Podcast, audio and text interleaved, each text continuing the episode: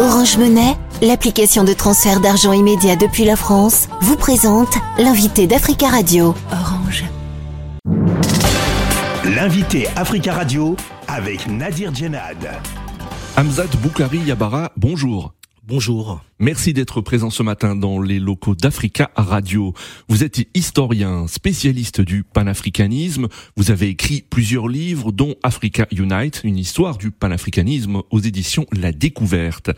Les Burkinabés ont commémoré ce 15 octobre le 36e anniversaire de l'assassinat de Thomas Sankara, l'ancien président révolutionnaire assassiné lors d'un coup d'État le 15 octobre 1987, 36 ans après sa mort. Que représente Thomas Sankara auprès des Burkinabés? Et d'une manière générale auprès des Africains alors Thomas Sankara, c'est lui qui a renommé ce pays qui s'appelait Haute-Volta en Burkina Faso, un an après avoir pris le pouvoir en 1984.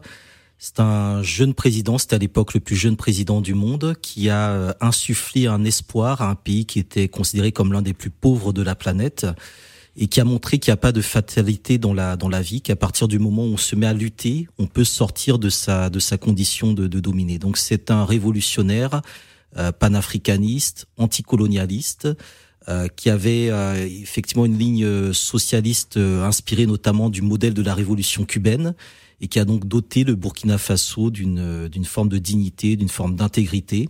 Mmh. donc c'est vraiment l'un des derniers grands personnages euh, de, de ce XXe siècle africain qui est euh, incarné cette volonté d'indépendance et de, rupture. Au Burkina Faso, les autorités de la, transition ont décidé d'instaurer une journée d'hommage à Thomas Sankara chaque 15 octobre et le boulevard Charles de Gaulle de Ouagadougou a été renommé en hommage à Thomas Sankara.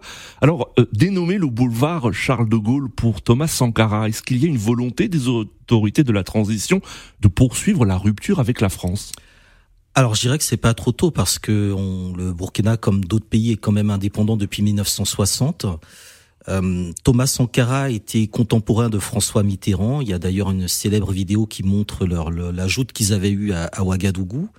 Il avait rompu lui-même avec euh, les sommets France-Afrique en estimant que ce n'était pas la place des chefs d'État d'y être, ce qui lui avait valu pas mal d'inimitié.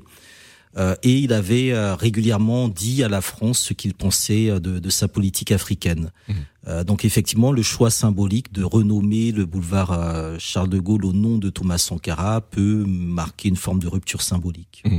Mais est-ce que les autorités de la transition se servent de l'image de Thomas Sankara sur le plan politique, d'après vous? Alors oui, c'est-à-dire que l'héritage de Sankara, c'est un héritage qui parle énormément à la jeunesse africaine, même si la jeunesse d'aujourd'hui n'est pas celle de l'époque de, Thomas Sankara.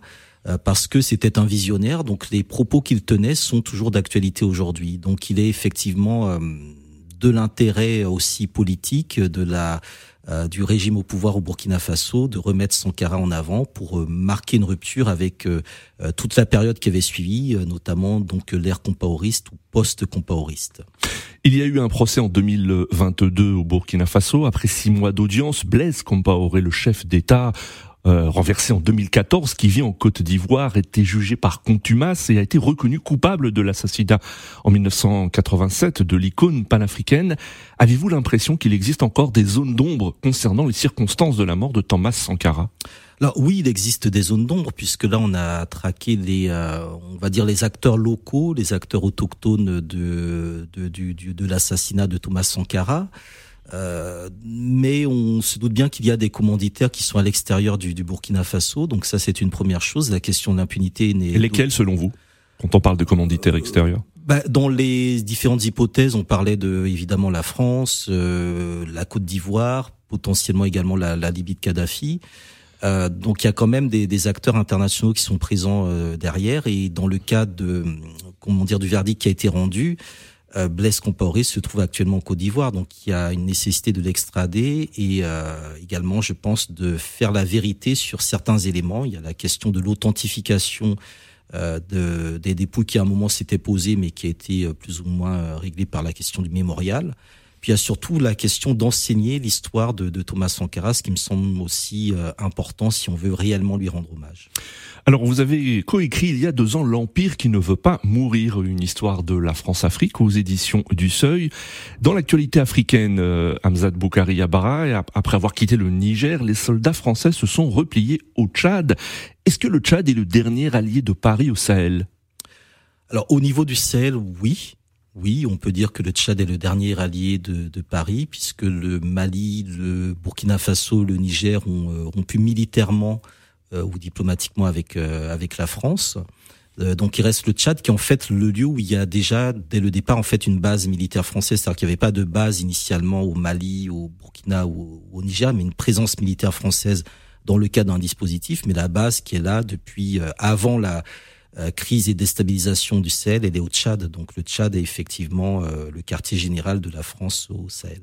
Est-ce que vous pensez qu'au Tchad, dans les mois euh, à venir, il va y avoir de plus en plus une contestation contre cette présence française dans le pays?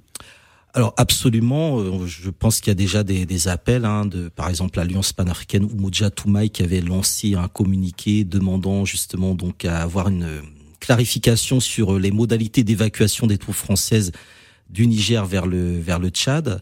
Euh, donc je pense que logiquement il devrait y avoir euh, vers euh, le Tchad une contestation de cette présence militaire française. Oui. Mmh.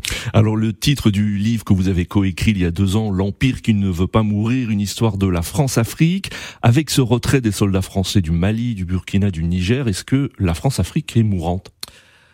Alors je dirais pas jusque là puisqu'elle contient et garde encore un certain nombre de bases euh, sûres et solides, aussi bien en Afrique de l'Ouest qu'en Afrique centrale. Euh, elle a toujours certains avantages comparatifs par rapport à d'autres puissances. Euh, elle a quand même toujours les, euh, outils de sa domination comme le franc CFA et, et, quelques autres éléments de ce genre qui relèvent notamment du soft power. Euh, et elle s'est plutôt reconvertie dans des domaines peut-être moins visibles. Donc, euh, je sais que par exemple sur le plan militaire, on va, la France va plutôt s'axer sur la formation plutôt que sur la présence. Euh, sur le plan euh, économique, elle utilise des méthodes ou des avantages aussi pour se repositionner dans des pays qui n'étaient pas forcément des anciennes colonies françaises.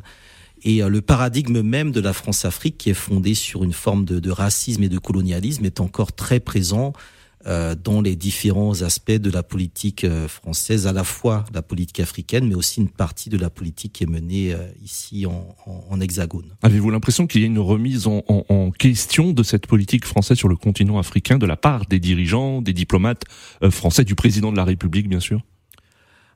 Je ne pense pas qu'il y ait une remise en cause de cette euh, de cette politique. Je pense qu'il y a eu des choix qui ont été faits qui n'étaient peut-être pas forcément euh, judicieux ou pertinents, de rentrer notamment dans la bataille des réseaux sociaux.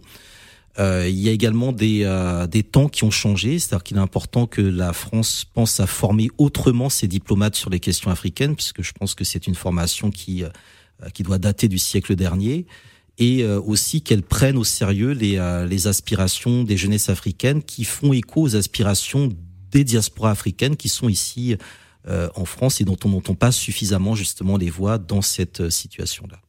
Hamzat Boukari Yabara, merci beaucoup d'être venu euh, nous voir ce matin. Merci. Je rappelle que vous êtes historien, spécialiste du panafricanisme. Vous avez écrit plusieurs livres, dont Africa Unite, une histoire du panafricanisme aux éditions La Découverte. Orange Monnaie, l'application de transfert d'argent immédiat depuis la France, vous a présenté l'invité d'Africa Radio.